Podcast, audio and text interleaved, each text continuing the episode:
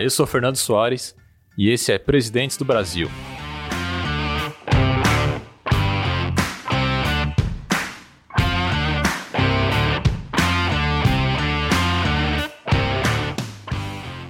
Você que está do outro lado do do fone de ouvido, você jovem que nos ouve, vai prestar a prova do Enem, né? A gente tem um curso de História do Brasil para você. O curso tá lá na Udemy. A gente vai falar sobre é, o processo colonial, é, a administração colonial, crise do sistema colonial, processo de independência, o, as monarquias, né? Principalmente o segundo reinado. Vai falar da Era Vargas, da República Oligárquica, do, sobre o coronelismo, sobre a ditadura militar. A gente vai fazer um passeio aí sobre a história do Brasil. E você que está querendo aumentar mais o seu conhecimento, quer aprimorar mais os seus conhecimentos na área da história do Brasil, a gente tem esse curso para você um preço bastante acessível. E claro, como tá na Udemy, a Udemy sempre coloca é, promoções relâmpago lá dentro. Então, o link do curso tá na descrição desse podcast e não esqueça de comprar, beleza? Você que tá aí a fim de melhorar seus conhecimentos para fazer a prova do Enem ou algum concurso público, vai adorar esse curso. Beleza? Vamos para o podcast.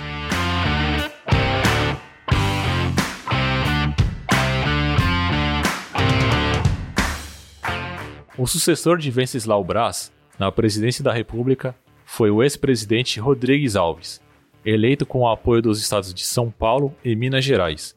Rodrigues Alves, porém, faleceu antes de tomar posse. Neste caso, a Constituição previa que fossem realizadas novas eleições.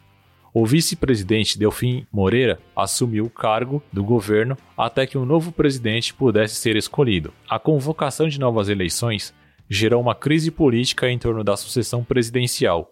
A eleição ficou polarizada pelas candidaturas de Rui Barbosa e do paraibano Epitácio Pessoa, representante dos cafeicultores. O resultado eleitoral foi favorável à política do café com leite, com a vitória de Epitácio Pessoa.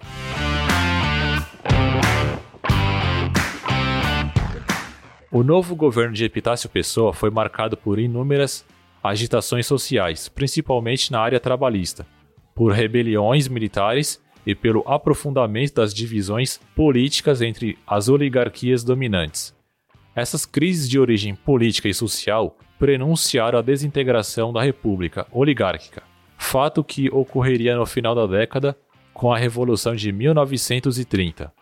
A década de 1920 no Brasil marcou a ascensão do movimento operário. Nesta época, o operariado brasileiro era composto majoritariamente de emigrantes europeus. Atravessando uma fase de franca expansão, o setor industrial empregava muitos italianos e espanhóis. Esses imigrantes também foram responsáveis pela introdução no país de novas ideologias políticas, muito em voga na época, como o anarquismo e o socialismo. O anarquismo era uma ideologia cuja principal ênfase recaía sobre a defesa da liberdade individual e a abolição de qualquer forma de dominação política. O socialismo, por outro lado, era uma ideologia de emancipação das classes proletárias, que ganhou força após a Revolução Socialista ocorrida em 1917. Essas doutrinas e ideias tiveram grande influência sobre os movimentos sindicais dos trabalhadores da indústria, Opondo-se aos avanços dessas ideologias, o governo reagiu elaborando leis que impediram a livre organização sindical e a greve dos operários. O governo defendia os interesses das oligarquias agrárias, principalmente dos cafeicultores, deixando de lado os aumentos salariais e o controle sobre o custo de vida e da inflação. Quem mais sofria com essa situação eram os trabalhadores. Nestas circunstâncias, as greves trabalhistas eclodiram paralisando várias indústrias. A fim de conter a ascensão do movimento operário e a onda de greves e revolta dos trabalhadores, o presidente Epitácio Pessoa promulgou em 1921 a Lei da Repressão ao Anarquismo. A nova lei foi uma ação do governo visando eliminar a influência das ideias anarquistas no movimento sindical. A repressão a todas as greves dos trabalhadores fez com que influentes lideranças sindicais reavaliassem a forma como os movimentos grevistas eram conduzidos. Essas lideranças acreditavam que o fracasso das greves dos trabalhadores estava relacionada com a inconsistência ideológica. e a incapacidade política da direção nos seus movimentos sindicais. Procuraram então romper com a influência dos anarquistas, fundando assim o Partido Comunista Brasileiro, o PCB, no ano de 1922. A criação do PCB abriu novas perspectivas ao movimento operário brasileiro, ao atribuir aos trabalhadores o papel de condutor da revolução proletária no Brasil. O PCB causou a apreensão entre a burguesia industrial e as oligarquias agrárias. Por este motivo, o governo de Epitácio Pessoa apressou-se em colocar o PCB na ilegalidade, proibindo todas as suas atividades.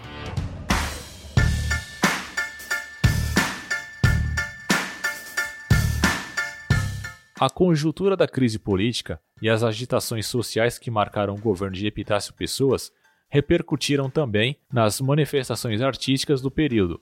Em 1922, em São Paulo, um grupo de intelectuais, escritores e artistas brasileiros lançaram um movimento de contestação da mentalidade e produção artísticas predominante no país, este movimento ficou conhecido pela sua primeira manifestação, a Semana de Arte Moderna, reunindo no Teatro Municipal de São Paulo personalidades como Mário de Andrade, Oswald de Andrade, Tarsila do Amaral, Anita Malfatti e Vitor Brecheret de Cavalcante, entre outros, a Semana de Arte Moderna influenciou decisivamente os rumos da produção artística e cultural brasileira nas décadas seguintes. A crise mais grave do governo de Epitácio Pessoa emergia com a revolta tenentista do Forte de Copacabana, no Rio de Janeiro, em julho de 1922. Ela começou quando um grupo de tenentes e capitães do exército se insurgiram contra o governo de Epitácio e a candidatura do mineiro Arthur Bernardes. O estopim da crise militar foi causado pela atitude do governo de fechar o clube militar e prender o seu dirigente, o ex-presidente Marechal Hermes da Fonseca, acusado de tentar tumultuar o processo eleitoral em curso. Em 5 de julho, os revoltosos sob o comando do capitão Euclides da Fonseca, filho de Hermes da Fonseca, tomaram o forte de Copacabana e se rebelaram em outras unidades do exército. Quando a rebelião estourou, o Congresso Nacional apoiou imediatamente a solicitação do presidente Epitácio Pessoa, aprovando o estado de sítio, o presidente organizou tropas para reprimir os revoltosos e, diante das expressivas forças governamentais, muitos rebeldes capitularam, abandonando o movimento. No forte de Copacabana, restaram 17 tenentes e um civil, que decidiram levar adiante o movimento. Este episódio marcou profundamente a geração de jovens oficiais do exército, e é lembrado como os 18 do Forte. A revolta do Forte de Copacabana foi a primeira de uma série de revoltas armadas lideradas pelos tenentes. Nos anos seguintes, o movimento tenentista provocaria novas crises políticas, contribuindo para a derrocada da república oligárquica e a influência dos militares na política nacional.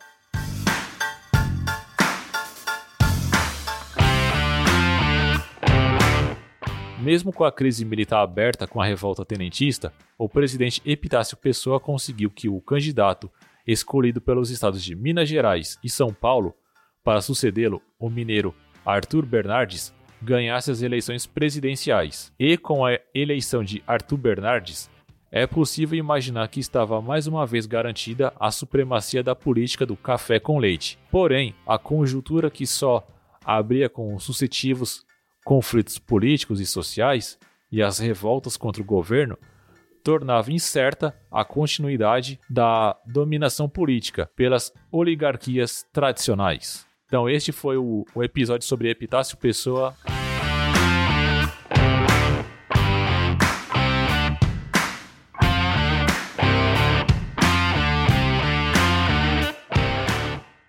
Vocês podem encontrar o nosso podcast, além do Spotify, no Google Podcast, no Amazon Music, no Deezer entre outros. Então é isso, até uma próxima.